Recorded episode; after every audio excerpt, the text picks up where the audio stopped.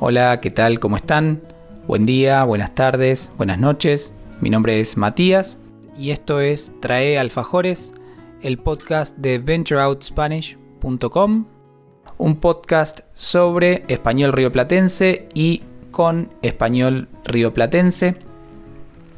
Mi idea acá es aportar a los estudiantes que tengan un interés particular en este dialecto del español y mm, ofrecerles una referencia auténtica de, cómo hablamos y cómo usamos el español en esta región de Argentina. Episodio 27 de Trae Alfajores y seguimos en Córdoba como en los últimos dos episodios porque hoy vamos a hablar del cuarteto, un estilo musical que representa a la provincia de Córdoba en todo el país. Lo primero que vamos a decir es que el cuarteto nace en la periferia de la ciudad de Córdoba en la década del 40 como resultado de la fusión de dos estilos que llegan al país a través de la inmigración.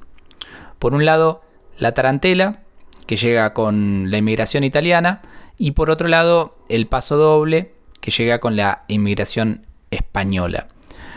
La tarantela más o menos la conocía, pero el paso doble, al menos de nombre, no me sonaba para nada.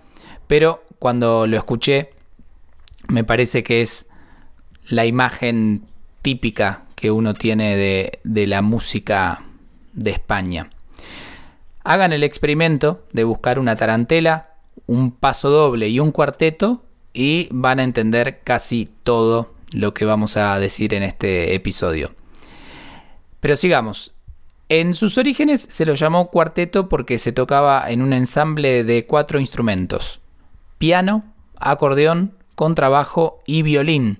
Pero hoy en día un show de cuarteto tiene más gente que un equipo de fútbol porque se sumaron instrumentos de percusión, de viento, eh, no sé eh, exactamente cómo es el ensamble actual de cuarteto, pero hay mucha gente en el escenario.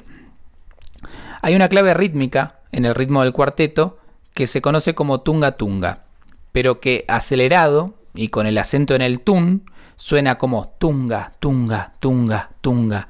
Y si escuchan cuarteto van a ver que es una clave constante detrás de todas las canciones.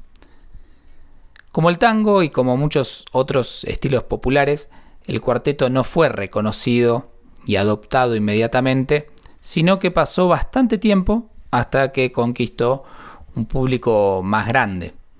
Para muchos géneros musicales, penetrar en la ciudad es la primera parte de la conquista y la segunda es penetrar en las clases medias y altas, donde aparece el verdadero negocio, digamos. Por eso, si bien empieza en el 40, como les contaba recién, solamente recibe reconocimiento a partir de la década del 80 con la Mona Jiménez, que para la provincia es un héroe indiscutido. La Mona empezó como cantante en la que fue quizás la primera gran agrupación cuartetera, que se llamaba El Cuarteto de Oro, y después comenzó una carrera solista increíble con unos números que parecen mentira. Tiene más de mil canciones grabadas en unos 90 discos.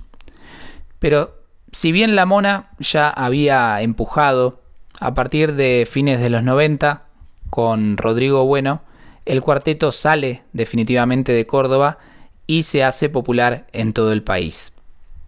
Claro, el cuarteto es un estilo alegre, muy bailable, rápido, tiene un ritmo rápido, ese tunga tunga que decíamos, mantiene un pulso muy bailable y mm, eso ayudó a que entrara en, la música de los boliches, de los lugares donde la gente sale a bailar.